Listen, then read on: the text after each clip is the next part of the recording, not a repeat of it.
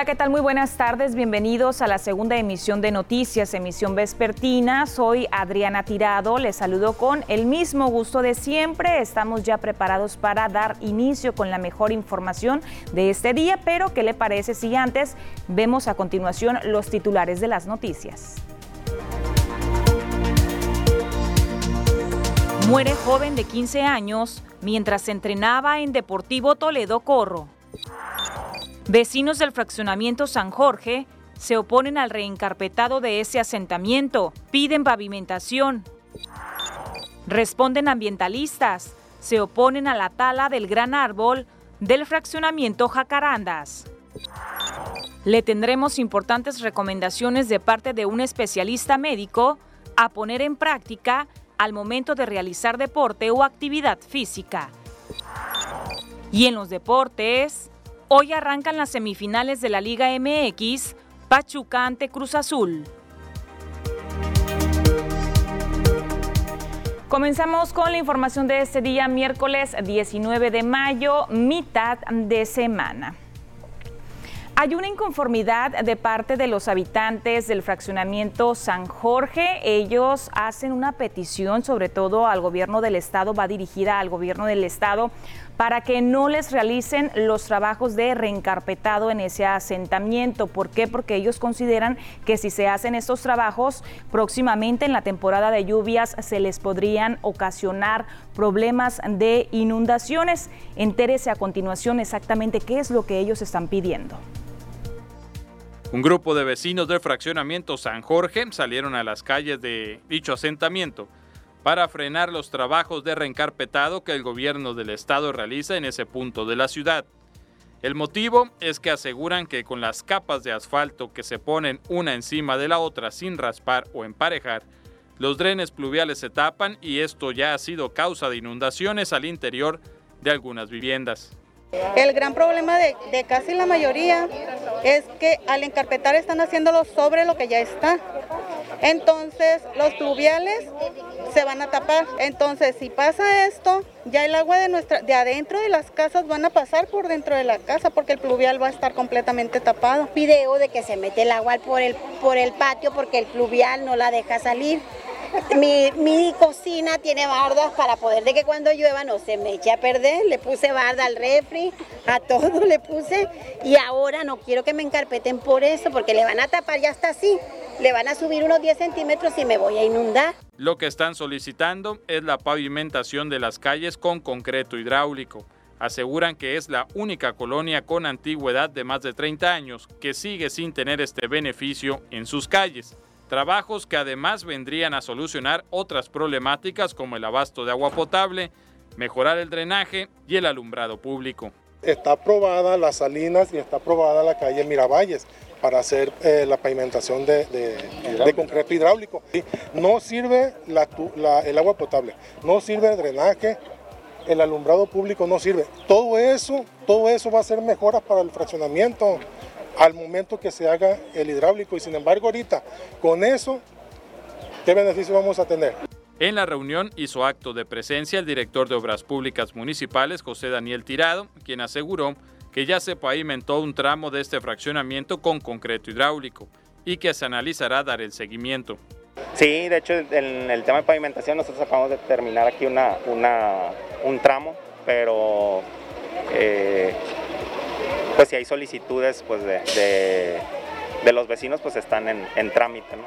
Mientras el gobierno del estado sigue con el reencarpetado en calles donde los vecinos sí están de acuerdo con dichos trabajos.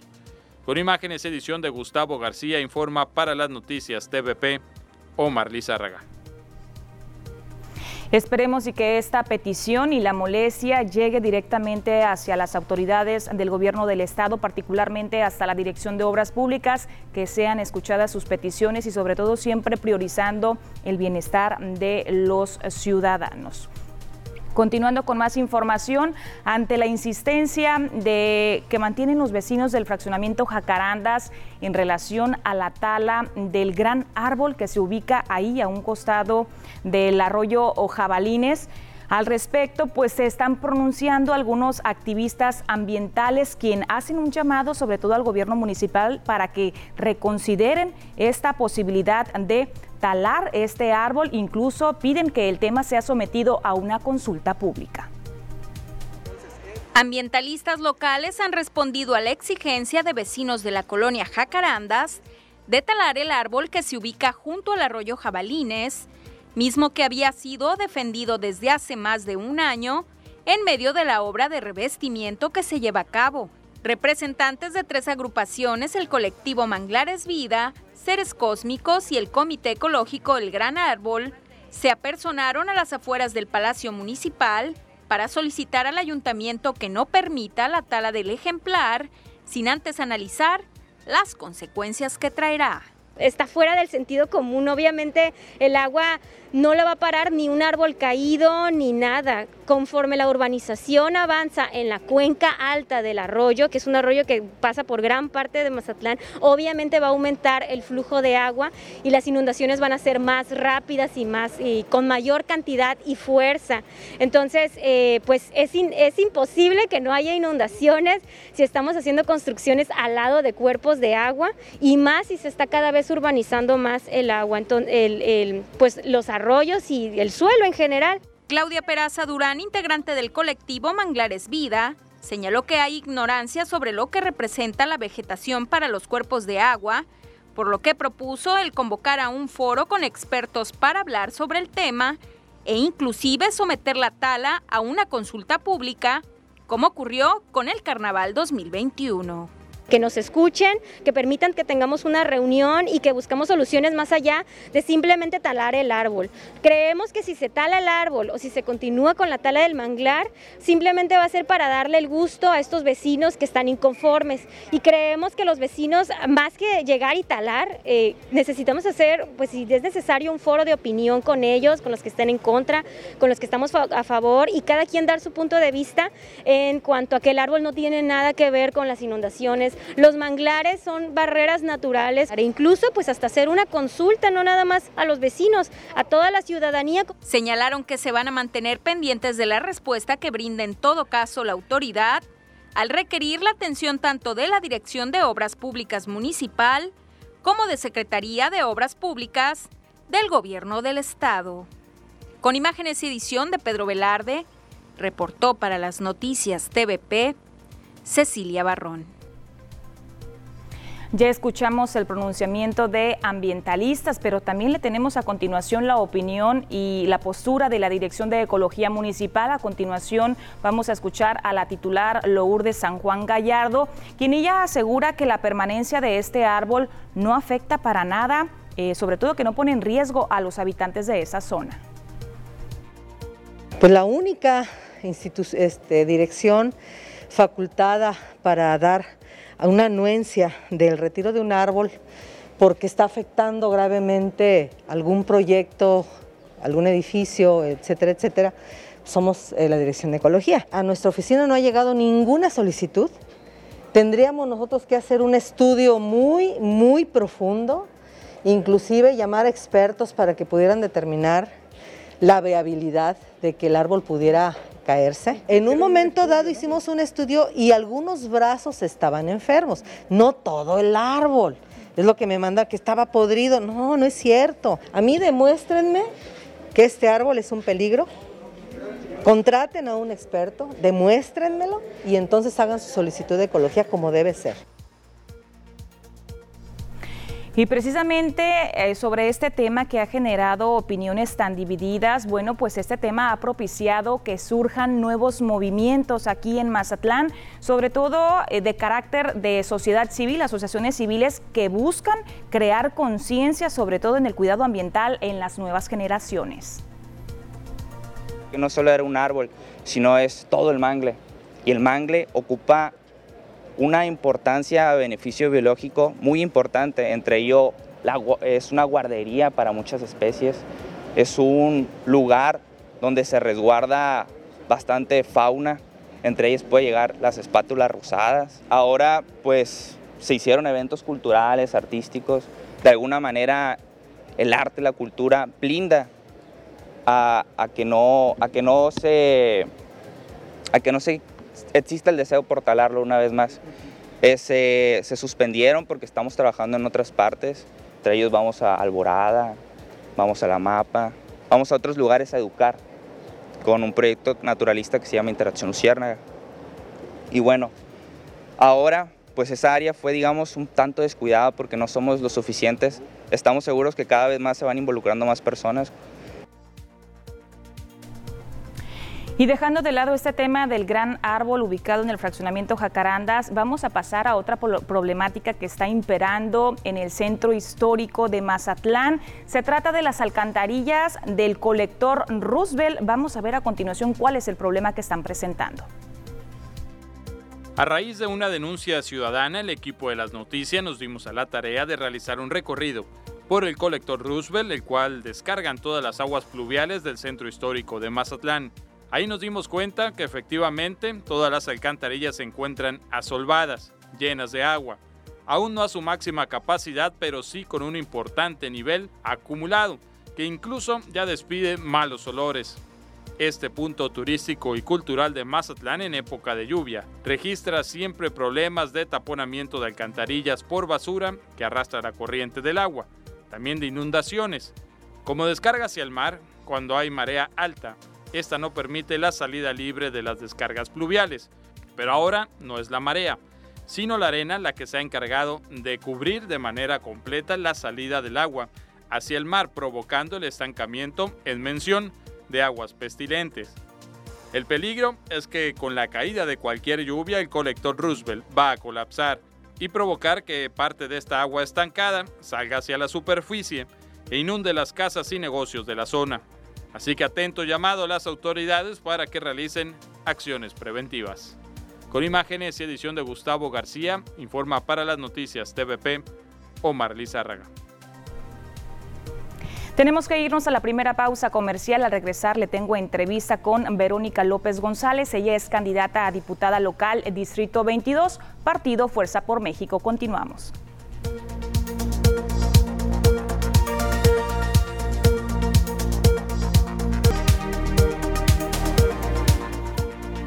Vamos a continuar con más información. Ya le decía yo que hay entrevista. Está aquí con nosotros ya Verónica López González. Ella es candidata a diputada local, Distrito 22, Partido Fuerza por México. Saludo con gusto. Te doy la bienvenida, candidata. Muy buenas tardes. Hola, buenas tardes. Muchas gracias por la invitación. Eh, yo soy Verónica López, candidata a diputada local por el Distrito 22 del Partido Fuerza por México.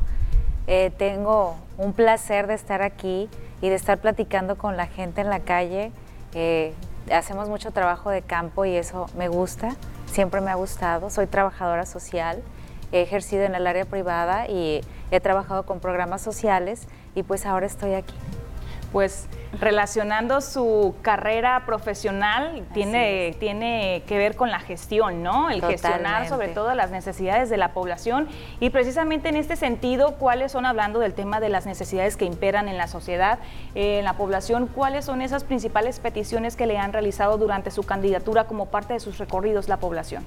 Pues hay necesidades generales y yo creo que nos atañen a todos hablo de general, hablo de toda la ciudadanía, eh, los servicios públicos, que son un coco que no hay luz, que el drenaje, el agua potable, eh, la seguridad, el tema de salud, el tema de las pensiones con los señores que no hay pensión universal, los que tienen alguna discapacidad y no tienen oportunidades, no son muchísimas, muchísimas que ahorita que vas a la calle porque estás en campaña, eh, te das cuenta de todo y, la verdad te sales con un agujerito por aquí.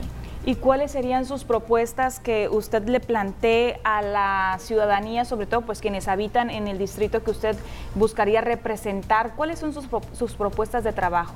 Pues nuestras propuestas, mis propuestas en este caso, están llevándose a cabo con eso que estoy yo recogiendo con la gente, pero lo más importante para mí es que trabajemos todos en conjunto, porque no es responsabilidad de una persona, es responsabilidad de todos. Y, como ciudadanos no nos podemos desentender de lo que pasa, también nos tenemos que involucrar, porque es tan importante que un legislador sí vaya y dé la cara, pero detrás tenemos una responsabilidad enorme con la gente, esa gente que nos da la confianza, ¿sí? De que lleguemos a ese lugar, esa gente también tiene que trabajar. Tenemos que hacerlo todo en conjunto, porque así yo creo que las cosas pudieran funcionar mejor. No ir ahorita así, ay, aquí estoy, me vengo a presentar, pero mañana pues ya me dicen, ya ni la voy a ver. Ay, no, luego vengo. Se lo han comentado. Mucho, muchísimo. De que hay gente, no, pues es que yo soy de este partido, pero bueno, a ver, ¿qué tienes tú para nosotros? A ver, yo ahorita no tengo nada porque no puedo prometerles algo que no, no estoy facultada para cumplir, pero sí, lo que tengo es muchas ganas de trabajar y de trabajar con la gente y de ayudar a la gente que es una práctica muy común, ¿no? Eh, lo que acaba usted de comentar de hacer eh, promesas, la demagogia, ¿no? Que promesas que realmente sabes que no vas a poder cumplir o que son complicadas por diversos factores, ¿no? Pero bueno, yo le quiero preguntar, ¿es la primera vez que participa en un acto político, en algún proceso de elección popular? Es la primera vez que soy candidata. ¿Cómo se siente? Pues la responsabilidad. Yo creo que sí, es una responsabilidad enorme, pero es una oportunidad de oro. Es una oportunidad que no cualquiera tiene, que somos algunos los beneficiados con esto, que podemos alzar la voz por toda la gente, por la gente que está detrás, la gente que confía en algún momento en nosotros. Quisiera dirigir, aprovechar la recta, el espacio para dirigir algún mensaje a la ciudadanía mazatleca en general, la zona sur del estado y a quienes habitan en su distrito.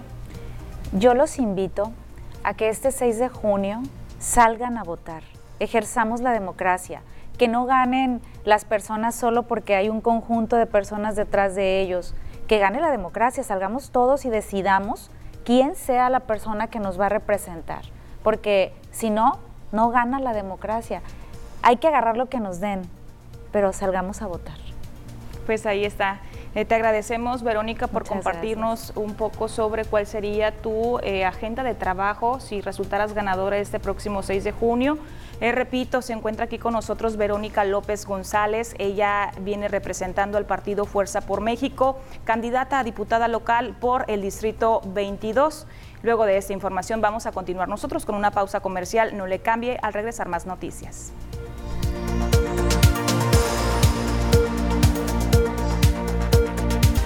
Vamos a continuar con más noticias. Enseguida ya le tenemos preparada la cápsula del clima. Hay que prestarle atención a las temperaturas, cómo estarán. Ya está lista la información.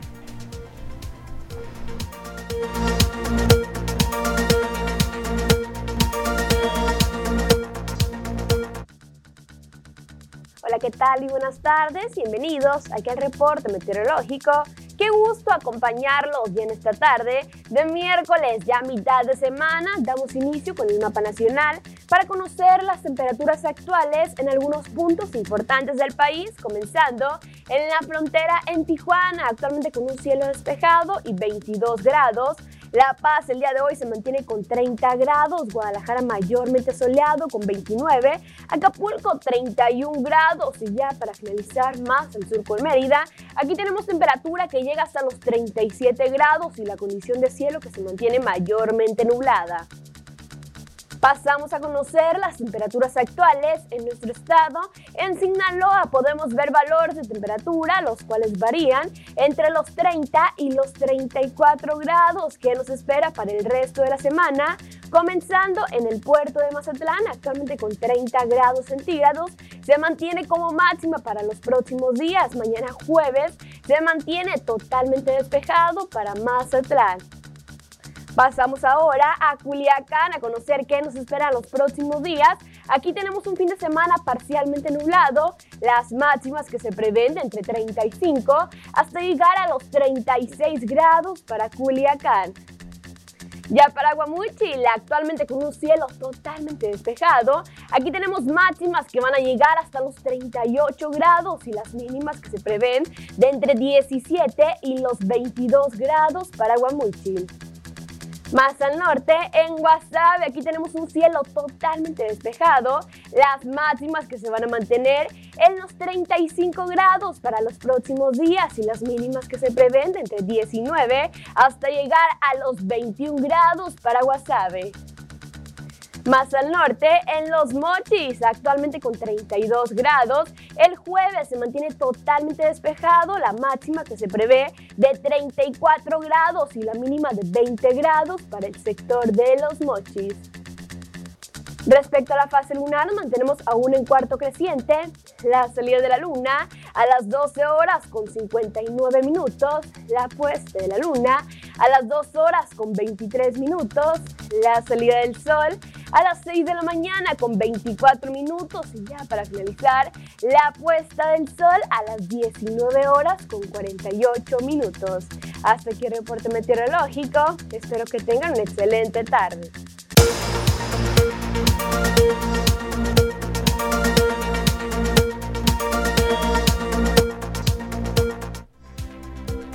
Después de la información del clima, vamos a continuar con lo que ocurre en el mundo deportivo. Ya lo tiene preparado Ernesto Vázquez.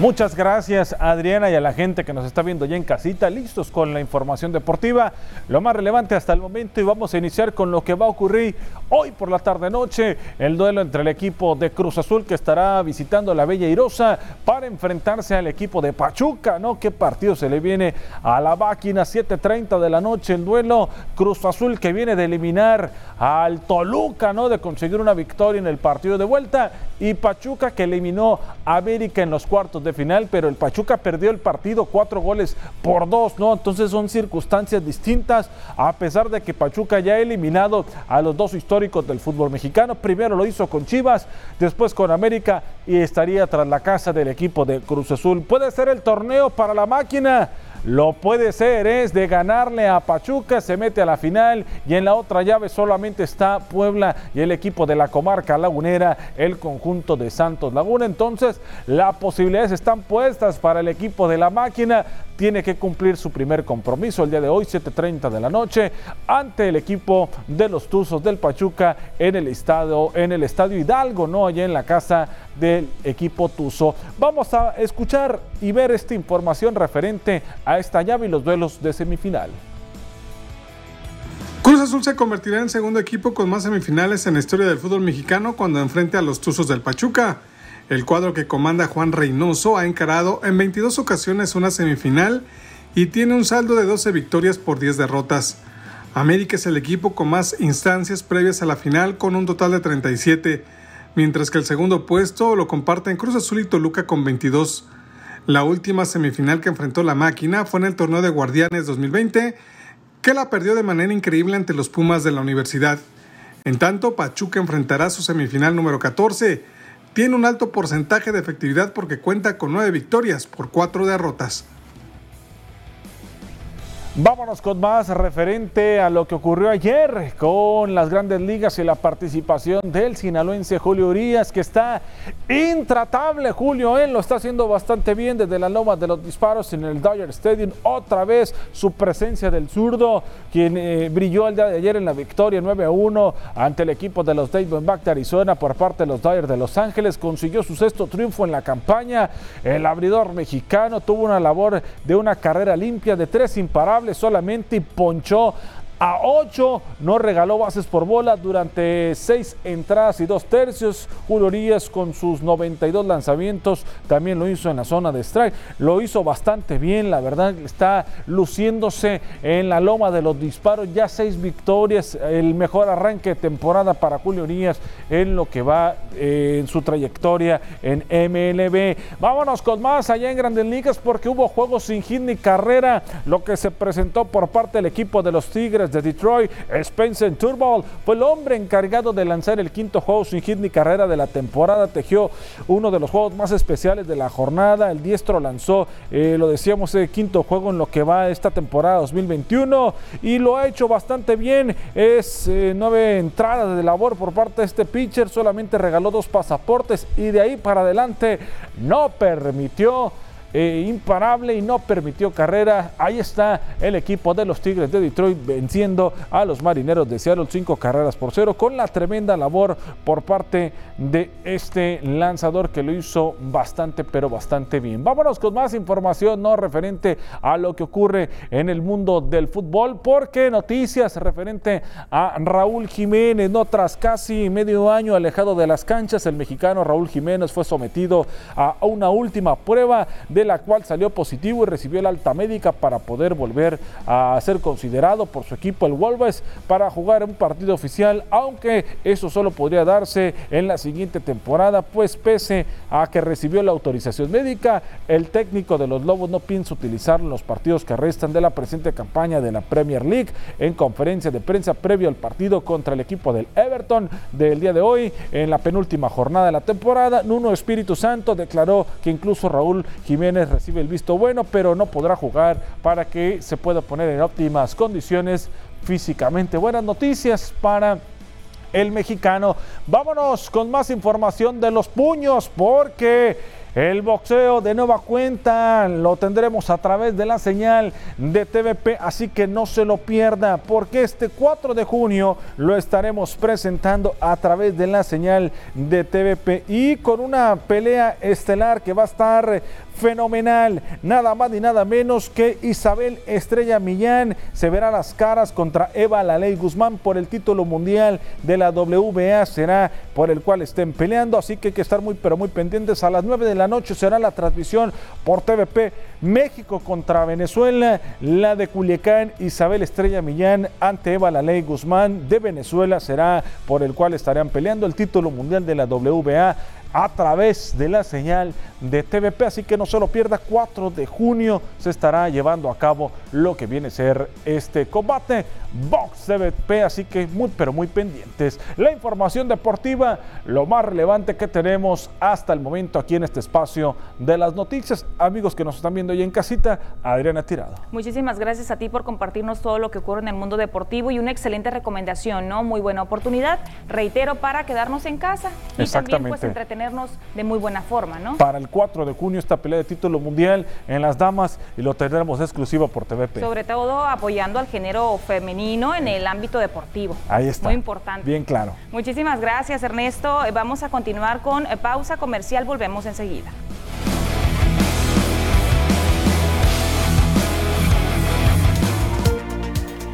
Vamos a continuar con más información local. Desafortunadamente, el día de ayer, martes por la tarde, se registró un lamentable hecho aquí en Mazatlán. Un joven de 15 años de edad murió, como le digo, el día de ayer por la tarde mientras entrenaba en el Deportivo Toledo Corro de la colonia Jaramillo aquí en Mazatlán. Como Agustín fue identificado este joven que formaba parte del equipo Pachuca Mazatlán. En el lugar se dijo que el menor cayó al suelo, aparentemente sufrió un infarto. Elementos de bomberos Mazatlán y también de la Cruz Roja llegaron a ese lugar para tratar de reanimarlo, pero desafortunadamente esto no fue posible.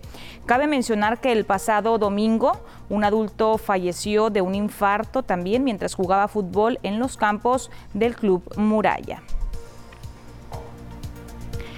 Y mire, tuve la oportunidad de entrevistar al doctor Arturo Angulo Cárdenas y a continuación le voy a presentar importantes recomendaciones que emite a la población en general, particularmente a los deportistas y a las personas que realizan cualquier actividad física.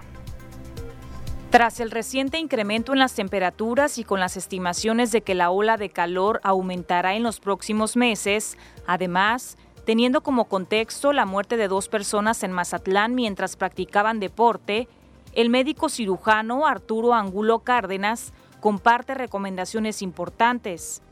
Pidió a las personas que realizan actividad física o algún deporte mantenerse bien hidratados, alimentarse bien, estar atentos a cualquier síntoma de malestar, contar con la asesoría de algún nutriólogo o médico en general, entre otros que, tengan una buena alimentación, que estén en un excelente estado de salud, pues que, no se expongan tanto al sol, que, estén bien hidratados, es muy importante la hidratación con bebidas con electrolitos y, bueno, eh, que lo hagan con mucha responsabilidad. Esto también va de la mano con las autoridades municipales que se fijen o que pongan algún, algún programa donde se les pueda hacer exámenes previos para ver aptitudes y ver en qué estado de salud se encuentran los jóvenes pues que van a practicar algún deporte en general. Sobre el consumo de bebidas energetizantes, pidió hacerlo de forma responsable, ya que el exceso podría ocasionar problemas en la salud. La gente está consumiendo demasiadas bebidas energéticas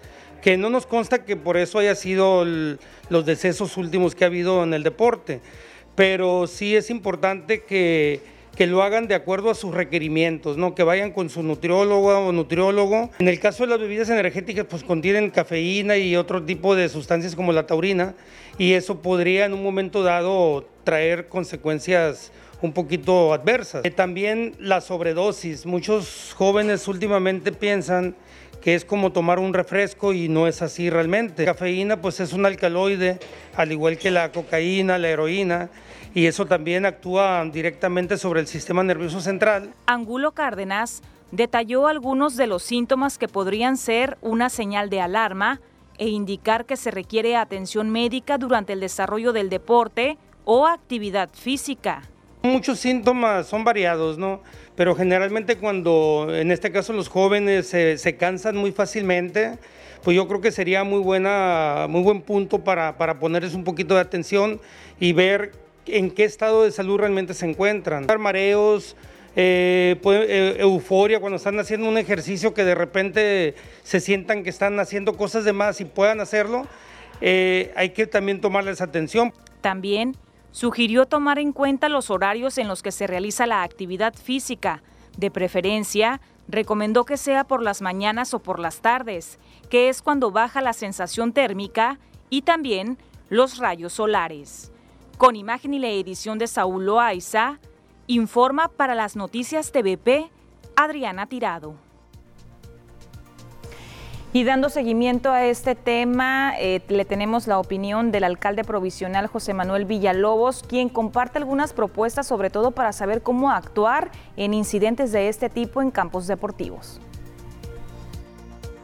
Hay que tomar medidas, naturalmente, no es lamentable como usted lo dice, y yo creo que eh, miraríamos, estaríamos al pendiente de eso, no queremos que suceda, pero debe de haber también gente, personas ahí este, con experiencia para cualquier tipo de, esos accidentes que se, que se, o hechos que se presenten. ¿no? Y mis respetos, la verdad, para toda y para toda su familia. Lo buscamos como gobierno para atender mejor esa situación. Yo creo que puede ser y, es lo mejor. Que les puedo decir que como seres humanos eh, no podemos tener el 100%. Es, es, eso no lo puedo asegurar yo ni nadie. Son cosas que suceden. Por X o Y pasan esas cosas, pero yo no culpo ni a protección civil ni a nadie. Son cositas que pasan que lamentables, ¿verdad? Pero no es por porque no quieran acudir, están en la mejor disposición. Y ahora en otros temas, tras lo ocurrido en una cafetería del centro histórico donde una joven fue agredida presuntamente por su pareja, vamos a recordar este video que se hizo viral en las redes sociales. Bueno, pues al respecto, el Instituto Municipal de las Mujeres aquí en Mazatlán asegura que ya mantiene un acercamiento directo con la víctima de agresión. Joven que fue víctima de agresión en una conocida cafetería del centro histórico de Mazatlán recibirá el acompañamiento del Instituto Municipal de la Mujer.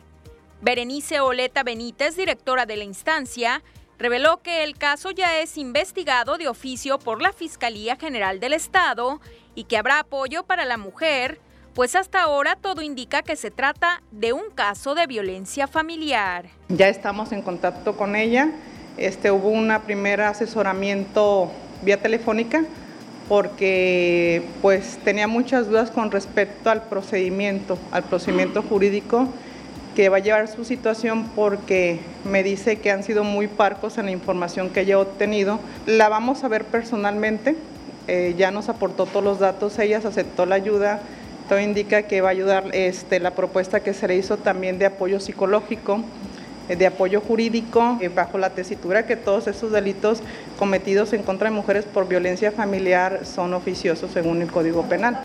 Oleta Benítez lamentó que en medio de la pandemia la incidencia de violencia familiar en Mazatlán no haya podido ser contenida, sino que por el contrario vaya a la alza. Mire, nosotros atendemos alrededor de 460, eh, bueno, tenemos atenciones 700 y algo al año, pero relacionadas con violencia familiar estamos hablando como un 60%, porque aquí vemos violencia de género, pero los que tienen que ver con la modalidad de violencia familiar, que es una modalidad de la violencia de género, es aproximadamente el 60-70% que vemos de esos casos. Esta situación tengo entendido que hubo una relación de hecho donde convivieron, una convivencia familiar, al parecer no vivieron dos años juntos y por eso hay un problema que si se puede configurar o no el delito de violencia familiar. En el caso de la joven agredida el fin de semana, la funcionaria lamentó que en leyes haya lagunas, como el hecho de que no se acredite violencia familiar hasta que la mujer convive con su agresor en el mismo domicilio durante dos años, por lo que señaló que en el tema aún falta por hacer, incluso a nivel legislatura. Con imágenes y edición de Pedro Velarde, reportó para las noticias TVP Cecilia Barrón. Tenemos un corte comercial, continuamos.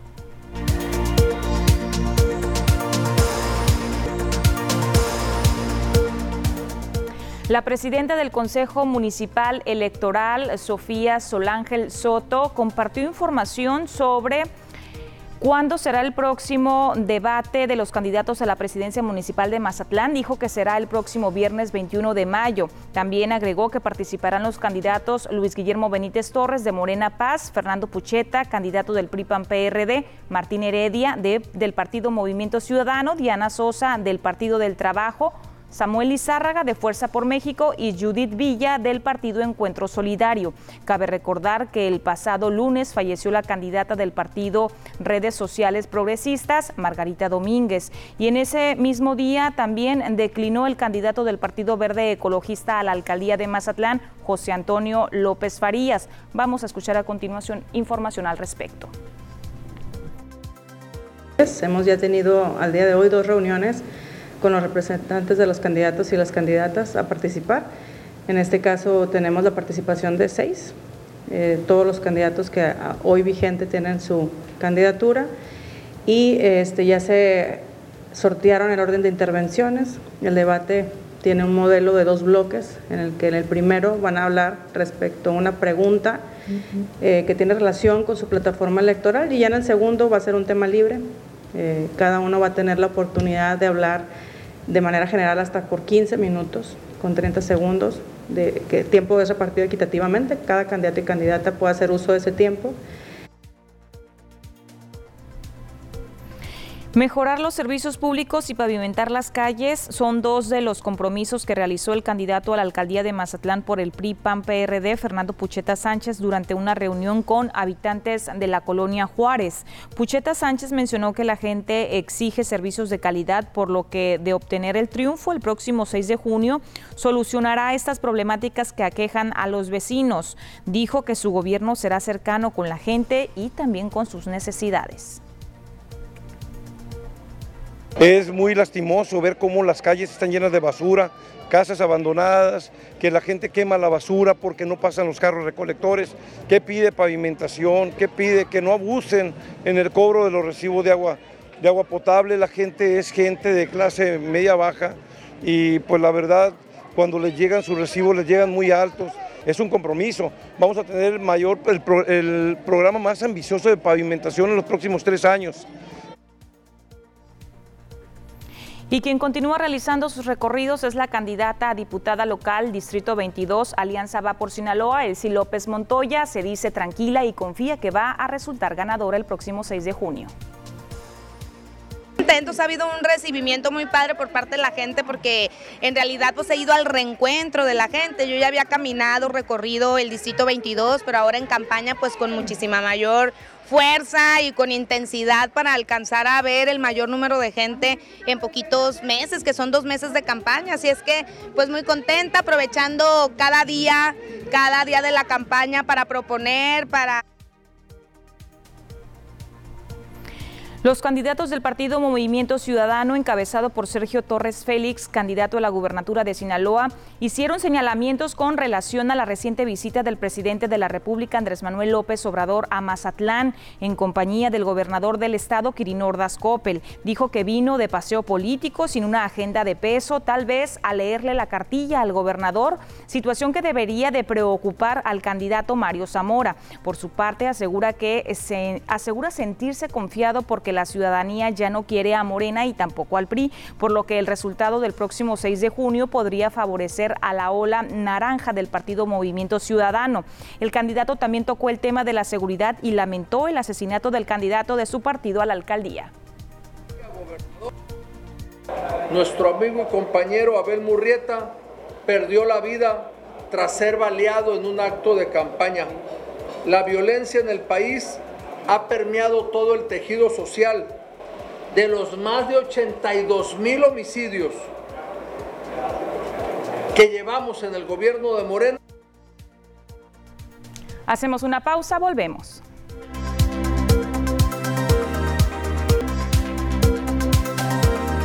Múltiples golpes en diferentes partes del cuerpo, pero sobre todo en el rostro y cabeza fueron las causas por las que perdió la vida un hombre que fue localizado en la invasión San Antonio. El hallazgo se dio durante la mañana de ese miércoles y fueron personas que iban pasando por la zona quienes alertaron a las autoridades de la presencia del occiso. Y un trabajador del sector de la construcción cayó desde un cuarto piso de altura al resbalar mientras desarrollaba sus labores. El hecho se registró en un edificio que se construye sobre la avenida Sábalo Cerritos y la causa que se presume provocó la caída del trabajador. Mientras tanto, un joven de 27 años de edad perdió la vida eh, y luego de perder el control de su motocicleta y estrellarse después de salir disparado por la carretera Matatán-Chilillos, esto a la altura de la comunidad de Las Habitas en la sindicatura de Matatán, pertenecientes al municipio de Rosario. Y antes de despedirme, le voy a presentar la gráfica con la información sanitaria a nivel nacional. Tenemos el número de casos acumulados confirmados, 2.385.512, de los cuales activos están 15.952. El número de decesos, 220.746. Recuperados, 1.905.591. Vemos cómo estamos aquí en Sinaloa, confirmados 38.837, sospechosos 468, sinaloenses fallecidos 6.200, recuperados 32.366. Llegamos ya a la parte final del noticiero. Gracias por haberme acompañado durante una emisión más. Les espero el día de mañana jueves en punto de las 2 de la tarde. Hasta pronto.